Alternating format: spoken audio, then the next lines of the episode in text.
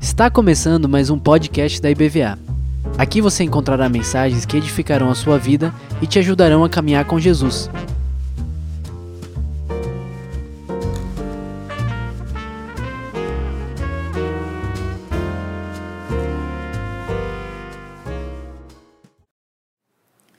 Graça e paz.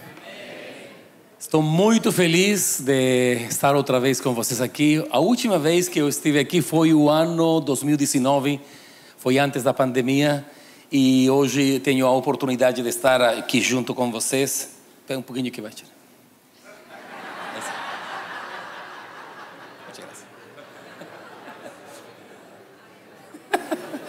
Tem que ficar bem, né? De repente.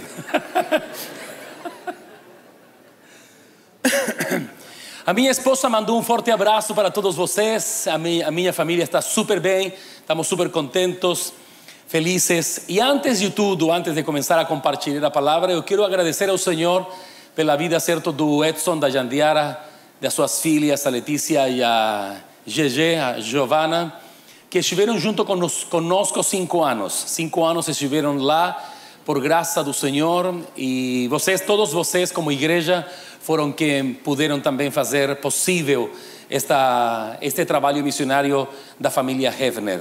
Eles fizeram um trabalho certo extraordinário e conhecemos, a parte do trabalho do Edson, conhecemos um trabalho extraordinário na vida da Jandiara e também das suas filhas, que em realidade se envolveram e se envolveram muito profundamente em cada área ou cada ministério onde eles estiveram.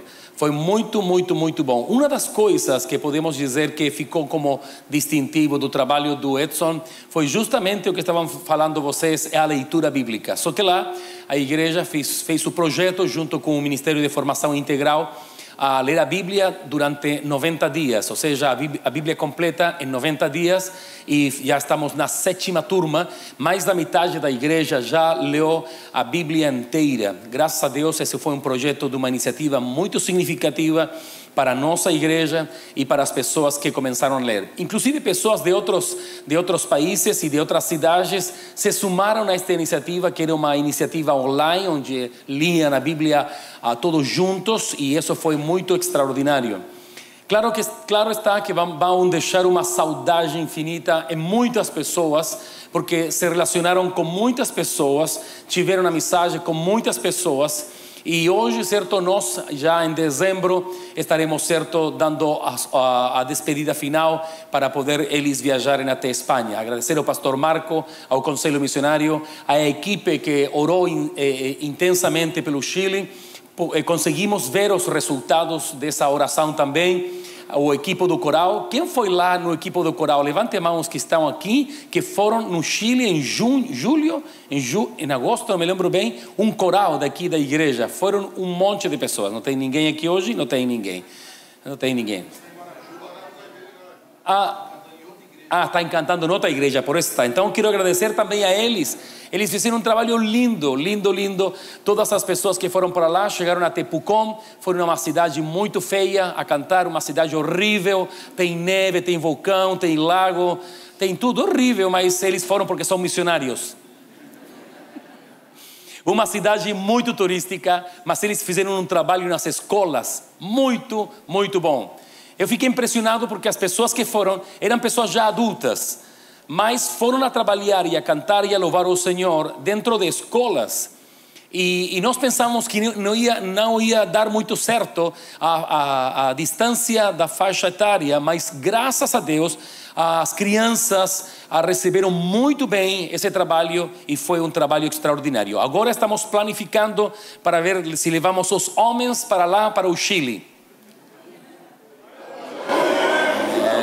Graças a Deus, quase fiquei. Vou repetir para que. Vamos rebobinar. Estamos pensando então agora levar os homens para fazer um retiro lá no Chile. Aí sim. Glória a Deus. Não sei se vamos convidar, vão convidar as suas esposas também ou não, só com só homens.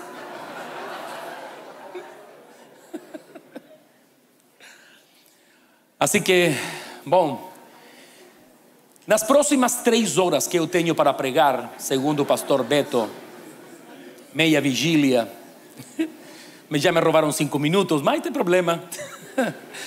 Vamos abrir a nossa Bíblia em Romanos capítulo 6, verso 3 ao 6. Vou falar um tema polêmico. A polêmica não é comigo, mas hoje vou falar um tema polêmico. Eu quero quebrar algumas ideias e deixar este, esta palavra, porque eu sei que esta palavra nos vai fazer reflexionar profundamente na verdade, no propósito, no plano de Deus, com relação a alguma coisa, à linguagem que nós temos. A linguagem é muito importante. A linguagem não é somente falar, a linguagem também é corporal. Tem muitas formas de falar na vida. E eu acredito que uma das coisas muito importante é as palavras que nós usamos. Por exemplo, no relacionamento matrimonial, às vezes quando usamos uma palavra errada, acontece justamente que prejudicamos o nosso relacionamento ou nossa, nossa comunhão matrimonial, não é verdade? É, às vezes não é por intenção, senão às vezes é porque está tão ligada dentro de nós que chegamos e soltamos as palavras. E então, lendo o texto bíblico do apóstolo Paulo para Romanos, diz: Ou vocês não sabem que todos nós, que fomos batizados em Cristo Jesus, fomos batizados na, em Sua morte. Portanto, fomos sepultados com Ele na morte por meio do batismo, a fim de que, assim como Cristo foi ressuscitado dos mortos mediante a glória do Pai, também nós vivamos uma vida nova. Se dessa forma fomos unidos a ela, na semelhança da Sua morte, certamente o seremos também na semelhança da Sua ressurreição. Pois sabemos que o nosso velho homem foi crucificado com ele, para que o corpo do pecado seja destruído e não mais sejamos escravos do pecado. Neste texto bíblico, é um texto que usamos muito para o batismo, é um texto que é muito significativo para nos identificar com Jesus.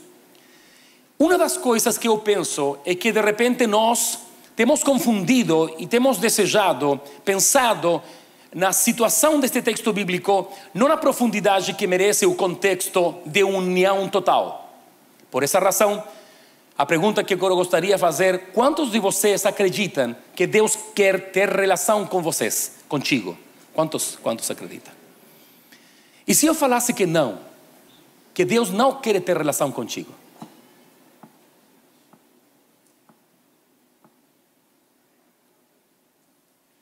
E se eu falasse para ti hoje que em realidade Jesus não quer ter relação contigo? Como poderíamos sair disso? Como poderíamos afirmar e argumentar através dos textos bíblicos em que em realidade Deus não está procurando uma relação? Pode ser que o que hoje você tenha é produto de uma relação. Mas continuar a vida toda com Jesus em uma relação, em, em realidade não vejo muito afirma, afirmação teológica para poder caminhar nessa relação. Deixe-me explicar. Os países têm relações, relações diplomáticas. As relações diplomáticas não significa que eles têm união, têm relações diplomáticas. Por exemplo, o Brasil tem relação com um monte de países que seguramente vai depender do governo entrante e, que salente, ah, o governo que sai. Então, com quem temos melhores relações e com quem não temos relações. De fato, também você tem relações com pessoas que você não gosta muito. Não me pode dizer que em seu trabalho você tem relação certo com pessoas, a todas as pessoas que você está relacionando-se no trabalho, você gosta muito deles. Pode amá-las, mas não significa que você goste delas. Nós fomos chamados a amar, não a gostar das pessoas. Então, assim, eu não oro a Deus para que as pessoas, eu, eu, eu, que as pessoas gostem de mim. Não, o mandamento é o mandamento. E o mandamento é amar. Não está dizendo vocês deveriam ter uma sensação agradável com relação às pessoas, inclusive seu inimigo. Quem amaria seu inimigo tendo uma sensação agradável? De fato, eu tenho muitas pessoas na igreja que não me agradam muito, mas as amo. Que liberador, né? As pessoas confundem as coisas. E há uma grande diferença entre, entre, entre ter relação com Deus e ter comunhão com Deus. Como posso explicar melhor ainda isto? Aí em João capítulo 15. Não vou ler, não vou ler o texto porque vocês conhecem muito bem o texto. Mas tem coisas muito interessantes no João capítulo 15. Se você lê todo o Novo Testamento, os que leram a Bíblia vão perceber que em realidade o Senhor não está usando a palavra relação, porque a palavra relação pode ser algo principal para chegar, por exemplo, a um casamento, para chegar, certo, a ter uma profundidade melhor ou maior. Mas o Senhor Jesus está querendo ter comunhão conosco. A palavra de Deus fala da videira, verdadeira. Na videira verdadeira, diz a palavra de Deus que nós somos os pâmpanos, nós somos os ramos, em português. Somos os ramos. Nós somos os ramos da videira. Se você é um ramo da videira, que você é? Videira. Mas tem coisas que têm relação com a videira e não são videira. Por exemplo, o cerco que rodeia a videira não é videira, mas protege a videira, mas não é videira. Lá no Chile temos uma plantação de vinhedos incríveis. Os vinhos do Chile, não sei se você tem experimentado, os que são certo não crente, os que são cre não crentes desta igreja, é muito provável que estão experimentando em algum momento dado. Os cristãos seguramente não experimentaram. A mim me contaram, me contaram que são muito bons. Se você vai lá e vê as plantações de vinhedos, você vai ver um monte de arames para poder guiar as, as, as, os ramos, porque são é uma planta trepadeira. Então elas são guiam, guiam. Inclusive às vezes parece que o arame se incrusta dentro da rama, mas mesmo assim esse arame não é videira. O Senhor Jesus quer que nós, todos nós, Sejamos videira. Esse é o projeto de Deus. Então nós estamos acostumados a usar as palavras e usamos a palavra relação. Eu quero ter uma relação contigo. E Deus me disse: Eu não quero ter uma relação contigo. Eu quero ter comunhão contigo. Diz a palavra de Deus que nós estamos escondidos em Deus. Que em realidade, quando o Pai olha para nós, não consegue ver nós. Ele vê a Cristo em nós. Estamos escondidos, sumergidos en Él y batizados, como dice en 1 Coríntios capítulo 12, no verso 23, batizados no corpo de Cristo. O modelo então, que ao parecer registrado no plano original de Deus em Gênesis, era ter comunhão. Esse é o modelo de Deus. Era ser e não ter a imagem de Deus. O Senhor nos chegou no jardim não chegou no momento da criação do homem e falou: Bom, vocês vão ter a imagem minha. Não, não, não. O Senhor não falou ter. O Senhor disse: Vou fazer vocês, ou seja, você, sua essência, seria justamente a minha imagem. Vocês vão refletir todo o que eu sou. Então, o Senhor, no projeto de Deus, é ter profunda comunhão. Na antiga aliança, como o povo de Israel era uma profunda relação, o povo de Israel se tinha relação, não tinha comunhão. O povo de Israel não consegue ver o novo pacto. Eles têm o antigo pacto. E o antigo pacto está baseado, está fundamentado em uma relação, não numa comunhão. O antigo pacto tem símbolos para poder solidificar a relação através de seus preceitos, os israelitas poderiam se comunicar com Deus. Um, um Deus que na realidade está entre eles, mas não está neles. Essa é a grande diferença. Não podemos usar o modelo do Antigo Testamento, não ser princípios, princípios fundamentais que estão registrados como uma verdade que afirma o que acontece no Novo Testamento. De fato, Hebreus capítulo 10 fala que tudo o que acontece no Antigo Testamento é sombra do porvir significa que nós não vivemos na sombra, vivemos hoje na luz. O próprio Jesus fala em João capítulo 1: Eu sou a luz do mundo. Já não estamos mais na sombra, estamos na luz. Para que haja então sombra, precisamos um objeto e a luz que bate no objeto para poder refletir no chão justamente essa sombra. Como nós vivemos, não vivemos na sombra, vivemos na luz do Senhor, o Senhor quer que nós sejamos como Ele é. Se nós somos ramos da videira, somos também videira. Somos frutos da videira, mas são videira. Dice ahí en Hebreos capítulo 8, verso 5, os quais ministran em figura e sombra das coisas celestes. Em Hebreus capítulo 10, verso 1 diz: Visto que a lei tem sombra dos, dos bens vindouros, não há imagem real das coisas. Escute-me bem, eles não têm a imagem real das coisas. É muito interessante, porque seria mais ou menos muito doido que você de repente estivesse comigo e de repente se dirigisse a falar com a sombra. Já pensou? Em um pleno sol dos, de Bahia, estamos conversando e de repente você começa a falar com a sombra. E eu falo para você, não estou aqui. E você continua falando com a sombra. E eu me mexo para cá e você segue a sombra. Isso acontece quando nós não temos claridade. Uma revelação clara do novo pacto, da realidade do Senhor e da profundidade de nossa união com Cristo. O batismo não é somente um símbolo, reflete justamente o propósito e o plano de Deus de estar submergido. De, de fato, a palavra batismo é uma palavra que se usava para eh, tintar, teñir, teñir roupa, como? Tingir, tingir roupa nesse tempo de Jesus.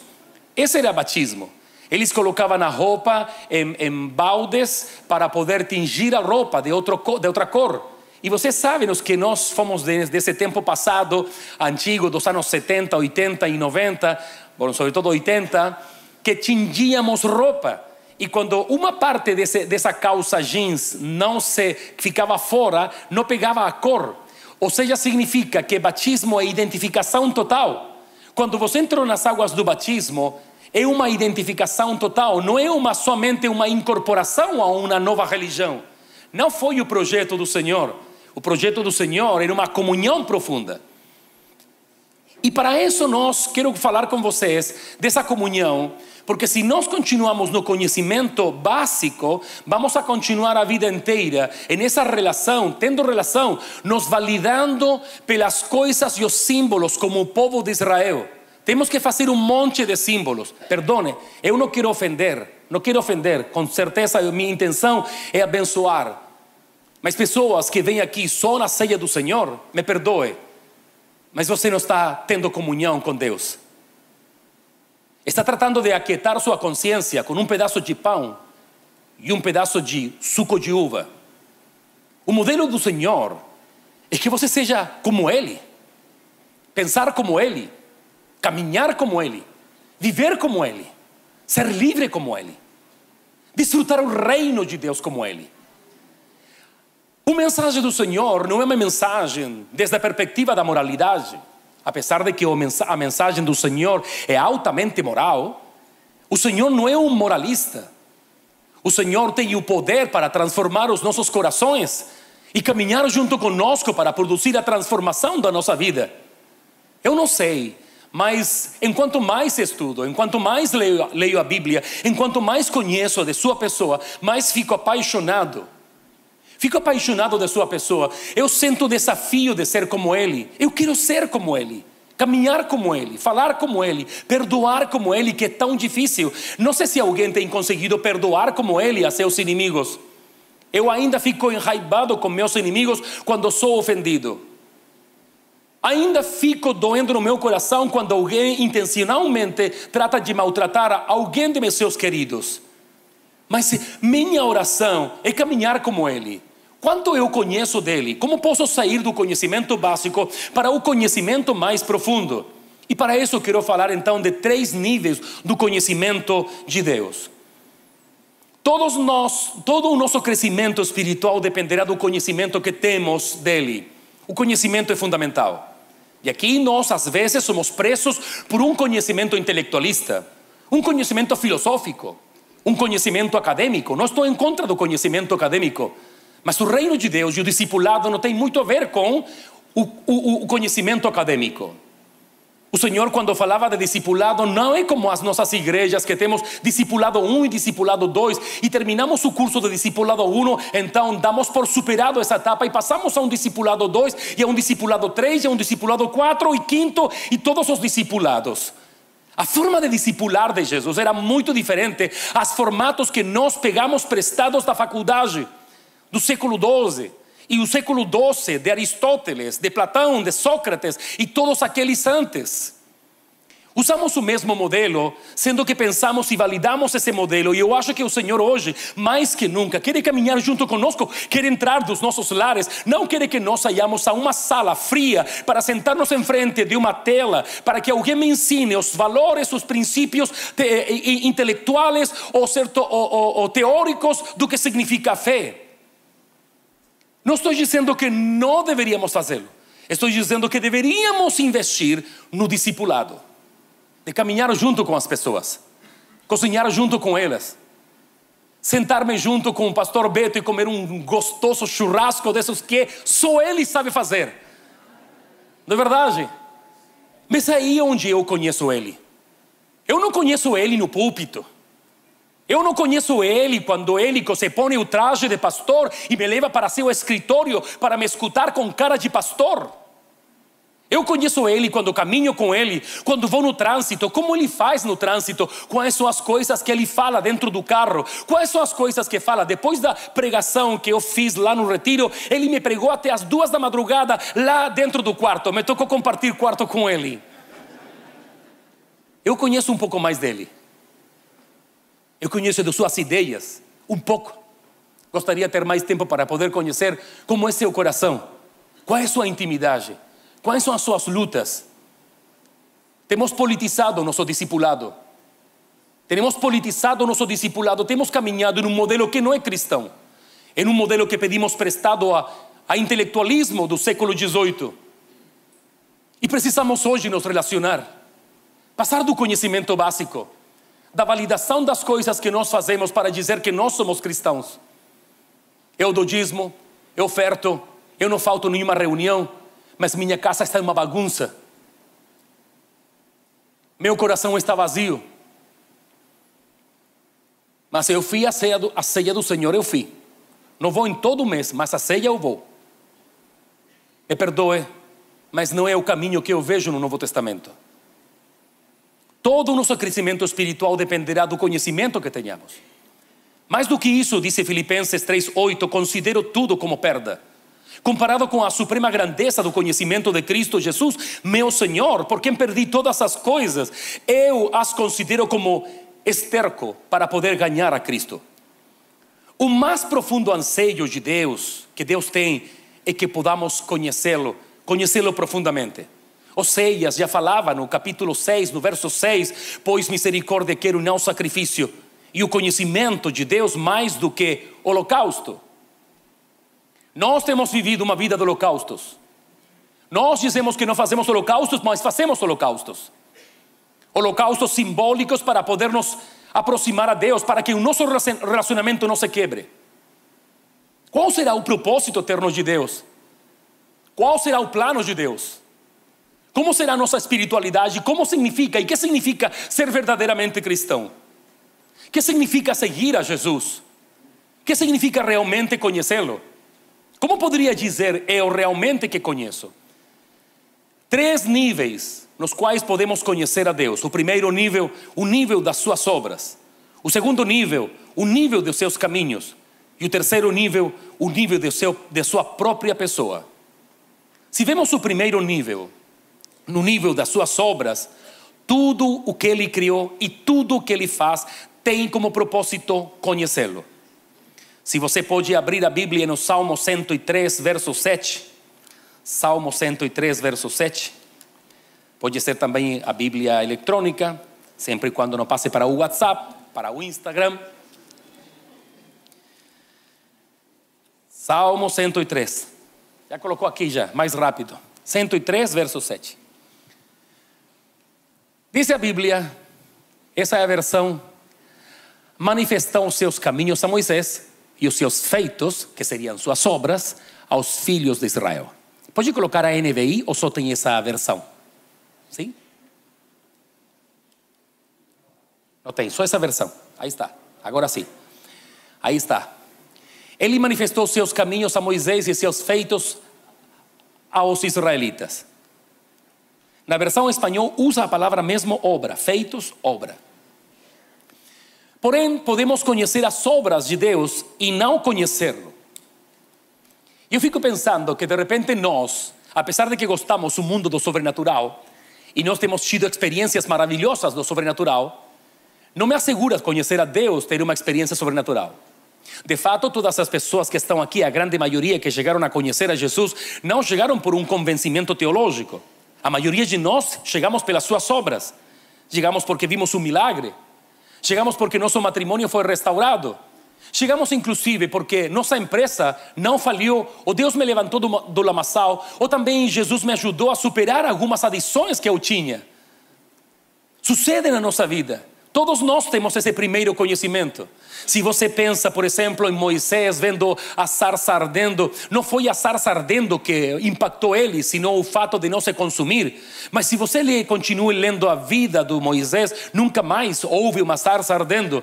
Mas nós estamos a vida inteira fazendo coisas para poder relembrar a sarça ardendo, sendo que em realidade tem fatores muito mais relevantes e importantes na vida de Moisés que deveríamos imitar e deveríamos tirar como ensino. De fato, há pessoas, tem pessoas que cantam essa música. Se eu tocasse a orla do manto do Senhor, até choramos. Em realidade, quem toca a orla do manto do Senhor, ou quem precisa tocar a orla do manto do Senhor, é um não crente, porque um crente não se conformaria com a orla, não é verdade? Você já pensou falar para seu filho, filho, te vou deixar, vou morrer, te vou deixar como herança, meu terno, meu, meu, meu, tra, minha, meu, tra, meu traje? Meu traje Hugo Boss. Você acha que seu filho vai dizer: Oh, legal, pai, então pode morrer tranquilo, eu vou ficar feliz. Ninguém quer orla. A orla se tornou um momento dado, uma obra precisa para ajudar uma mulher. Mas nós, os filhos, não precisamos orla, temos a Jesus completo. Eu não quero tocar orla. Eu não vou chorar com essa música e me emocionar. Ah, se tão só tocasse a orla de teu manto. Eu não quero tocar orla. Eu tenho Jesus completo. Me sento com Ele, caminho com Ele, falo com Ele. Eu estou o dia todo com Ele. Eu estou orando, inclusive estou conversando contigo e eu estou orando. Porque converso com Ele, Ele invade nosso coração, invade nossa mente. É impossível tirá-lo de dentro de nós. Então temos feito coisas, temos divinizado situações, somos tão iguais como o povo de Israel, temos mais saudade da liturgia que a saudade de Jesus.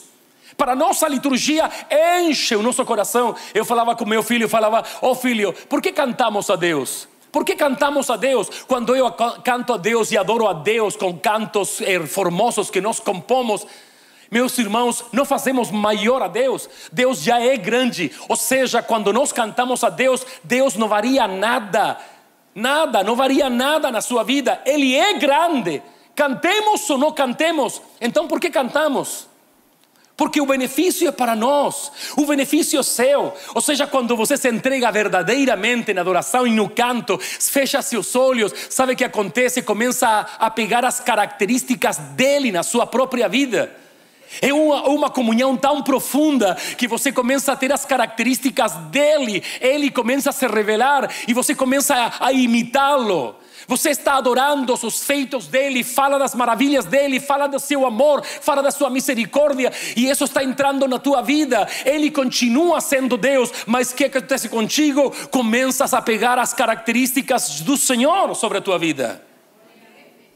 O conhecimento das obras é o mais básico e superficial, pois a maioria das vezes não produz mudanças nos homens. A maioria das vezes não produz mudança. Dez homens leprosos, nove foram embora, um só voltou. Ou seja, você pode receber o benefício, pode receber o milagre e não conhecer aquele que te curou. Pode comer na multiplicação dos pães e dos peixes, escutar, escutar todo o ensino dele, comendo o pão e o peixe, e não ser mudado e não conhecer Jesus. O conhecimento, não, as, as obras dele não asseguram o conhecimento de Deus, de Deus.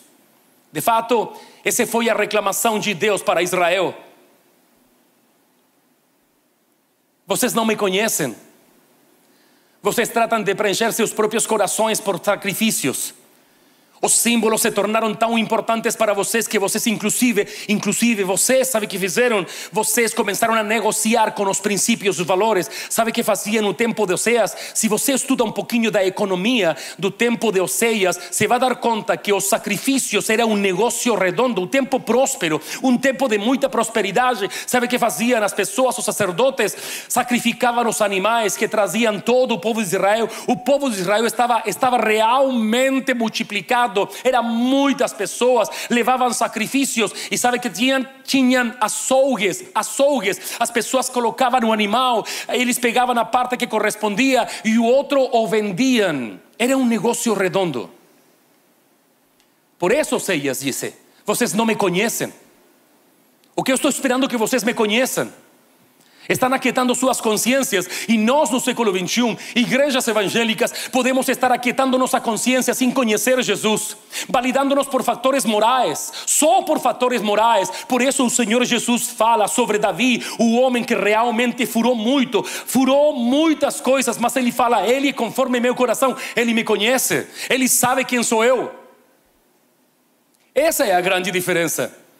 Ele só enxergava nas obras ele enxergava na nuvem, enxergava no fogo, enxergava no maná, a água da rocha, etc. Mas não entenderam os caminhos de Deus, não conheciam os caminhos de Deus, só conheciam as obras. Todas as religiões têm justamente a manifestação das obras, não conhecem a seus deuses, porque seus deuses são pedra e árvores e madeira, mas sabe que eles esperam nas obras. Não podemos ser iguais deve sair por nossos poros, realmente por nossos poros. A sociedade cristã se está tornando cada vez mais indiferente, menos conhecedora de Deus. Mais rápido mandamos as pessoas enfermas para o médico antes de orar. Mandamos para os psicólogos e psiquiatras, advogado. Ninguém pode ser algo em cinco anos. Ninguém pode ser o que é em sete anos de estudo. Ninguém. Ninguém. Toda essa linguagem é uma linguagem de uma cosmovisão humanista que bombardeou nossos corações. Não estou dizendo não estude, estudemos e sejamos os melhores. Capturemos a humanidade, capturemos as ciências, capturemos as artes. Meu filho estuda cinema, mas ele é um discípulo de Cristo. Nossos filhos são discípulos de Jesus. Somos filhos de Deus. Esse é o grande título que temos. Posso estudar e gostaria de chegar a ser PhD em filosofia, mas sabe que? Eu sou um discípulo de Jesus que me fui a meter às humanidades para poder entender como eles pensam, para poder rebatir o que eles pensam e dizer: Eu acredito em Jesus. Agora sim que acredito mais em Jesus.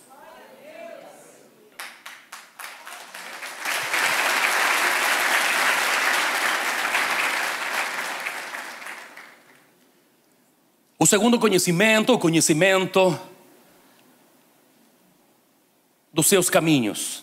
Os caminhos de Deus são seus pensamentos, são seus princípios, são seus desígnios, pelos quais Deus age e atua. A Bíblia diz em Isaías 57: Os meus pensamentos são muito mais altos que os seus pensamentos, e os meus caminhos são muito mais altos que os seus caminhos. O Senhor diz: Quero que vocês conheçam meus caminhos.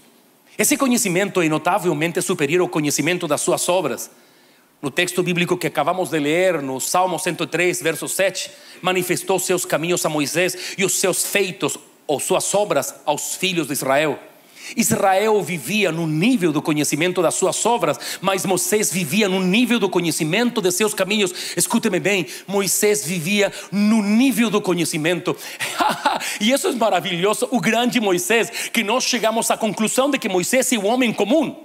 É um homem comum, como você e como eu. Somos pessoas comunes. São comunes. A diferença é quem está dentro de nós. O que faz a diferença não é o nosso título universitário, não os nossos logros. A diferença nossa não é nossos recursos econômicos ou o carro que eu dirijo. E não tem problema que possa dirigir o melhor carro, não tem nenhum problema. Pode comprar até avião, não tem problema. Estou dizendo, não define a nossa vida aquelas coisas. O Israel não conhecia, só conhecia as obras. E Moisés, oh Moisés, só conhecia seus caminhos. Vejamos o caso de alguns homens que conheceram os caminhos de Deus. Abraão intercede por Sodoma, ele conhece os caminhos de Deus. Aí em Gênesis capítulo 18, verso 23 ao 32, sobretudo no verso 25, diz: Não fará justiça o juiz de toda a terra?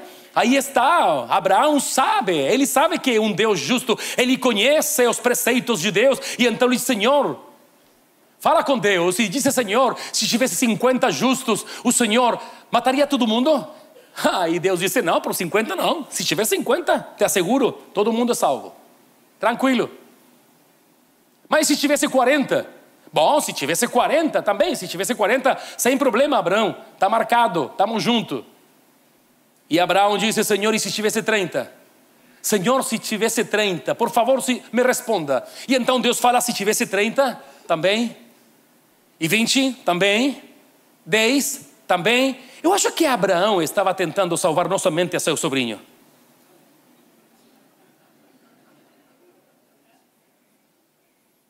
Tinha quatro.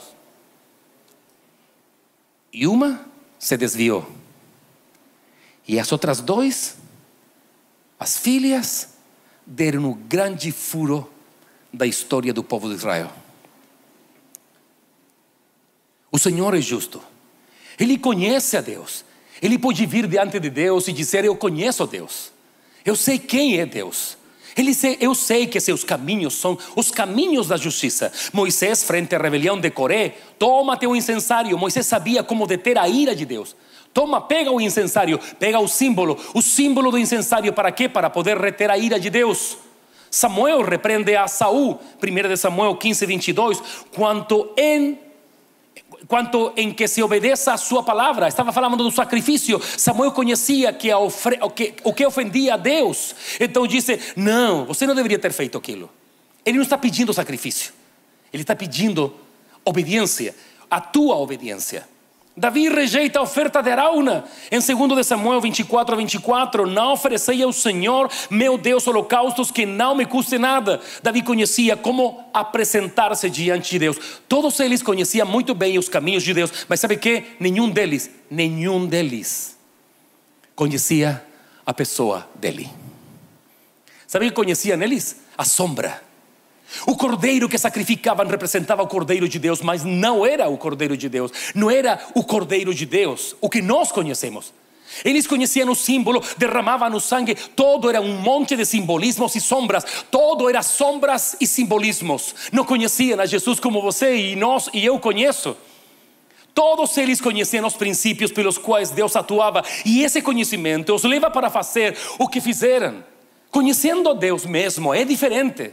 Conhecendo a Deus mesmo é diferente. Não temos, não temos como nos validar. Não conseguimos ter muletas para nos apresentar diante de Deus. Não temos nada novo, bom que podamos dizer: aqui estou eu. Nada. Ele tem chamado nossas vidas só porque nos amou. Ele amou tua vida. Amou tanto tua, tua vida e a nossa vida que entregou sua própria vida para morrer por nós. Mas não sei se nos revelou a cruz de Cristo em nossos corações. Eu não sei se a nós se nos revelou realmente o conhecimento da pessoa de Jesus, quanto nós conhecemos dele. Como poderíamos falar dele? Como poderíamos dizer quem ele é realmente?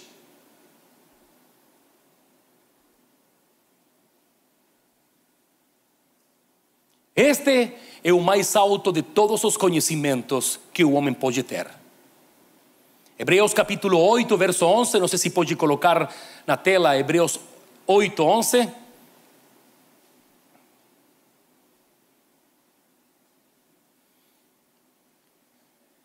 Ninguém mais ensinará ao seu próximo, nem ao seu irmão, dizendo: Conheça o Senhor, porque todos eles me conhecerão, desde o menor até o maior.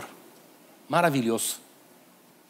Porque eu lhes perdoarei a maldade e não me lembrarei mais dos seus pecados.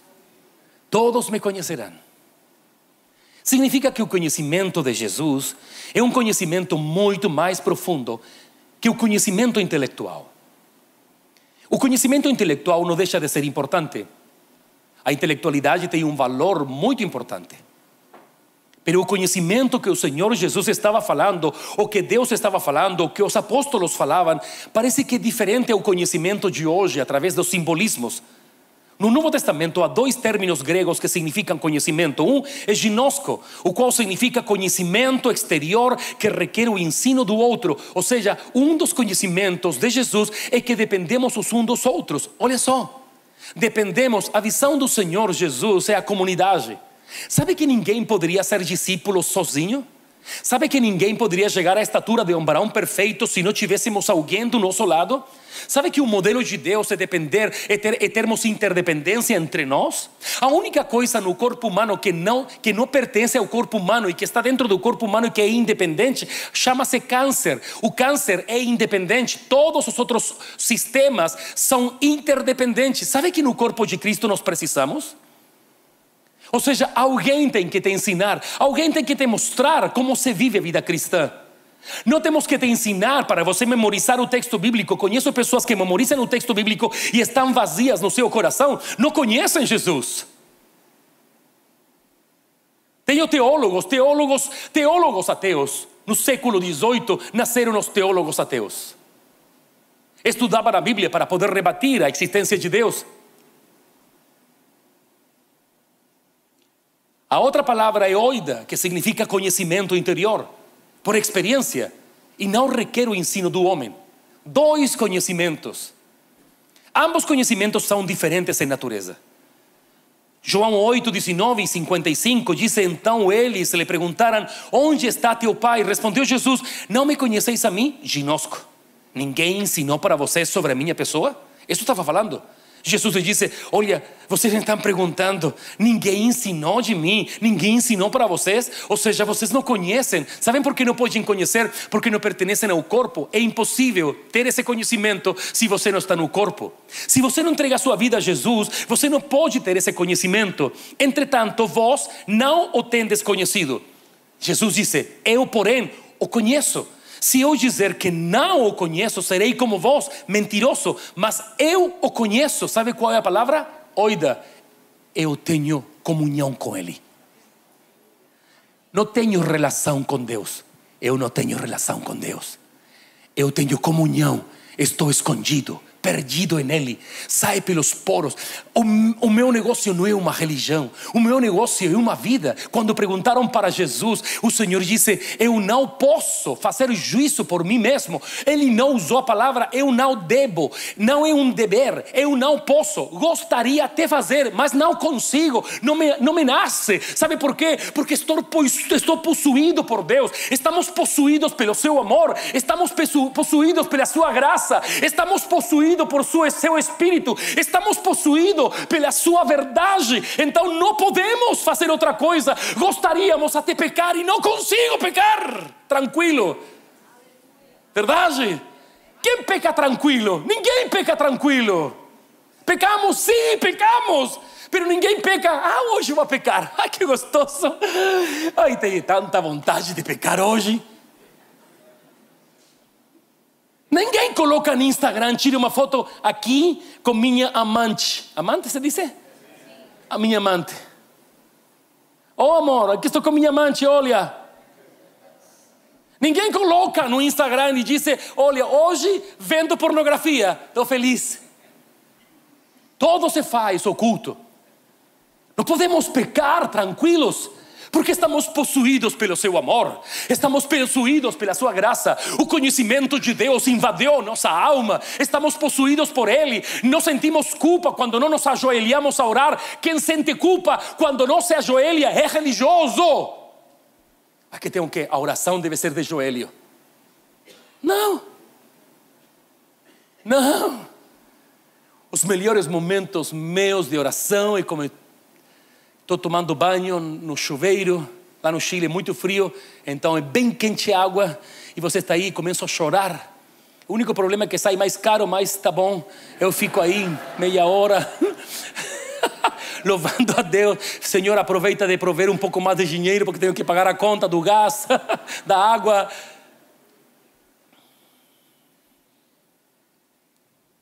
O conhecimento de Deus então eles lhe perguntaram: Onde está? Eles não conheciam.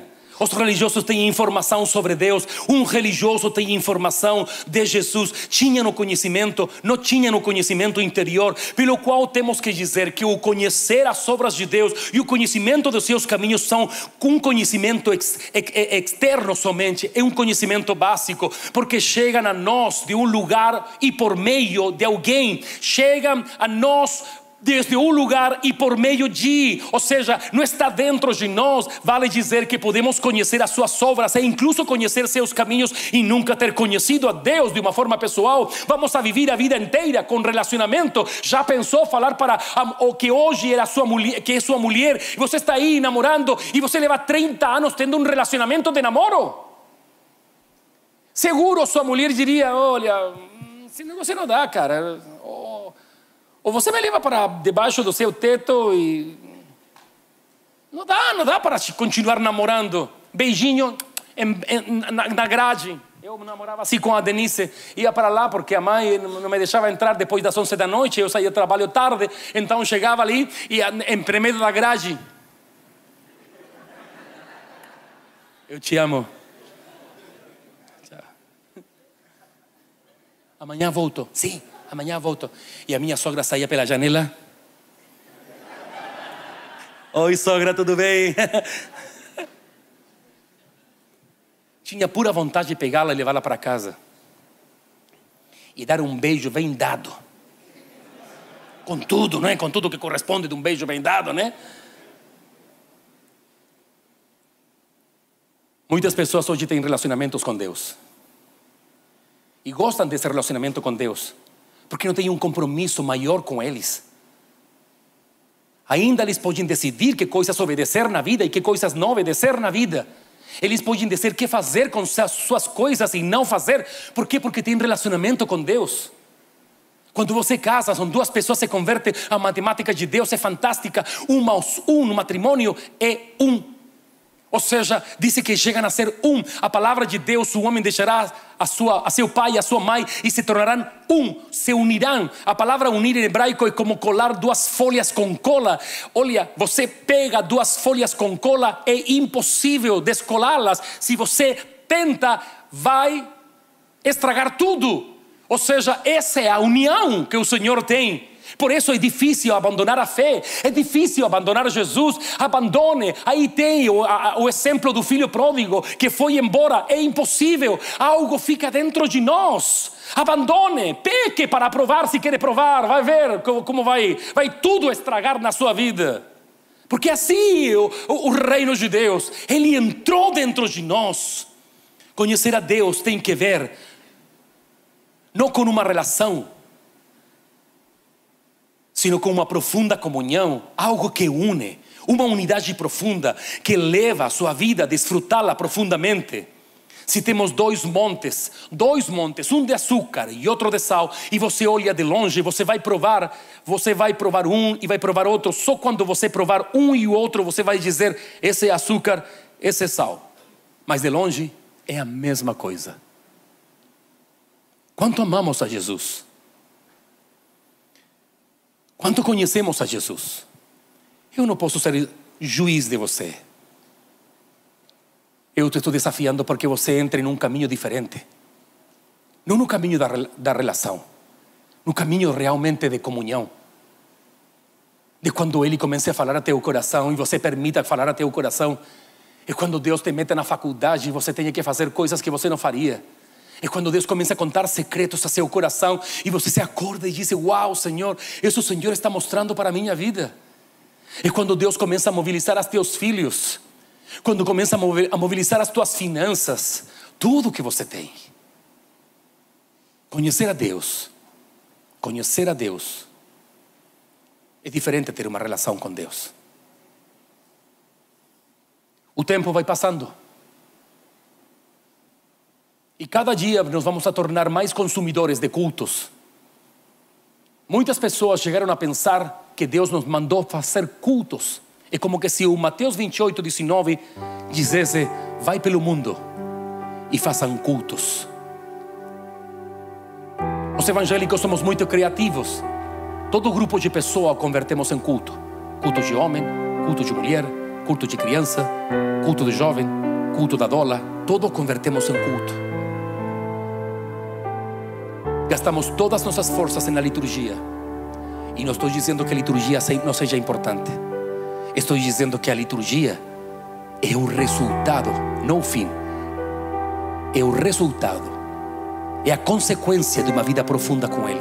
Ou seja, eu posso dizer, quando uma pessoa está tão conhecedora de Jesus, ela quer estar em todo lugar, todo que pudesse estar, Ele vai estar guardando as proporções, claro, manejando o tempo para a família e para todas as coisas, mas ele não se separa.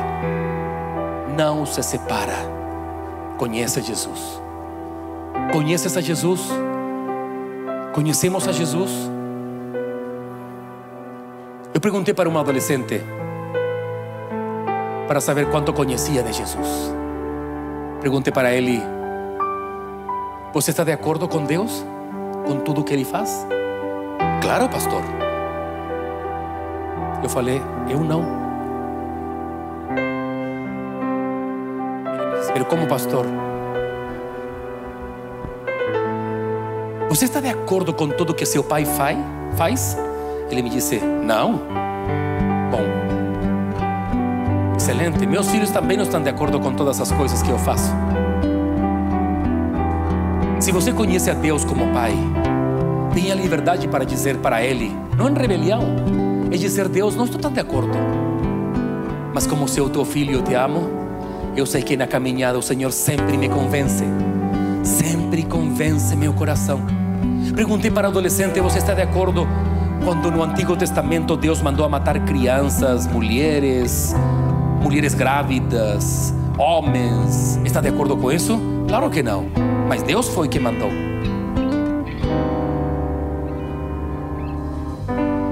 Eu posso dizer a Ele porque conheço como Pai, porque sei que não me vai mandar para o inferno porque eu penso diferente em alguma coisa, e porque sei que Ele tem o poder para me convencer, porque estou seguro que eu estou errado, mas eu prefiro falar para Ele: me convence, Senhor, fala meu coração, fala minha vida, por que tem que ser desse jeito?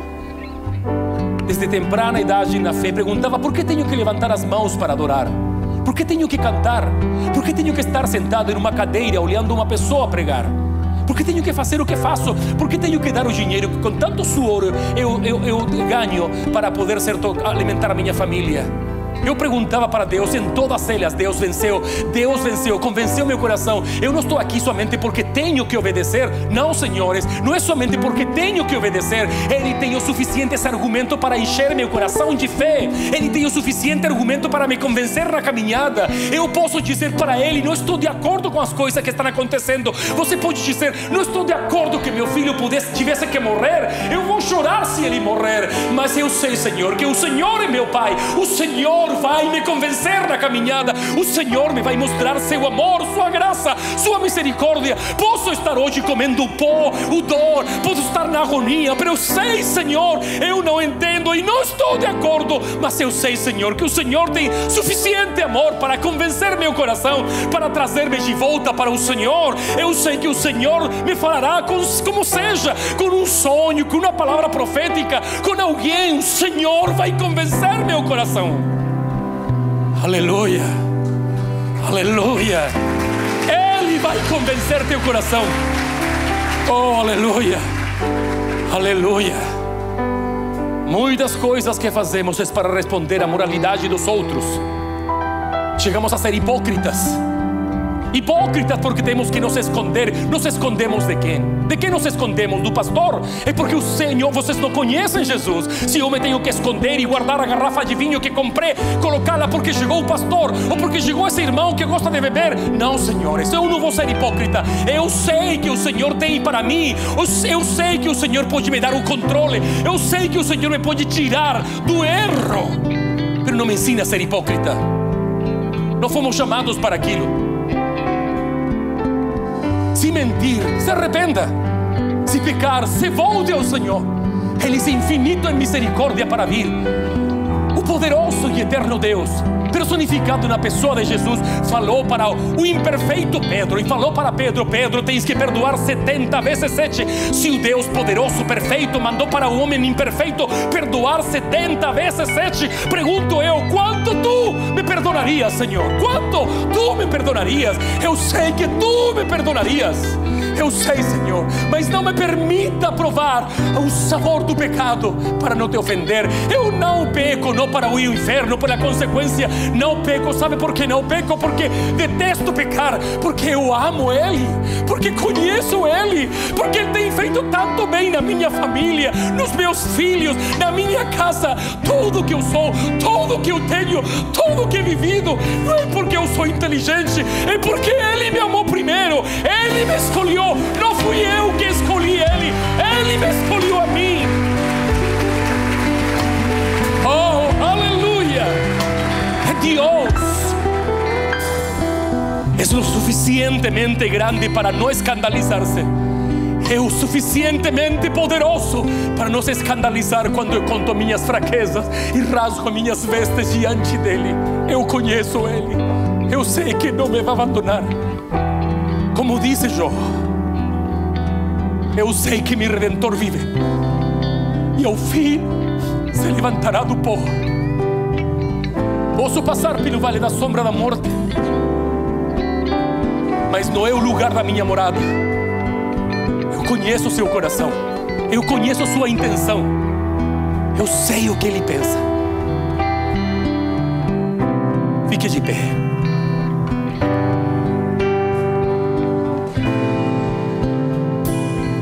Gracias, Señor.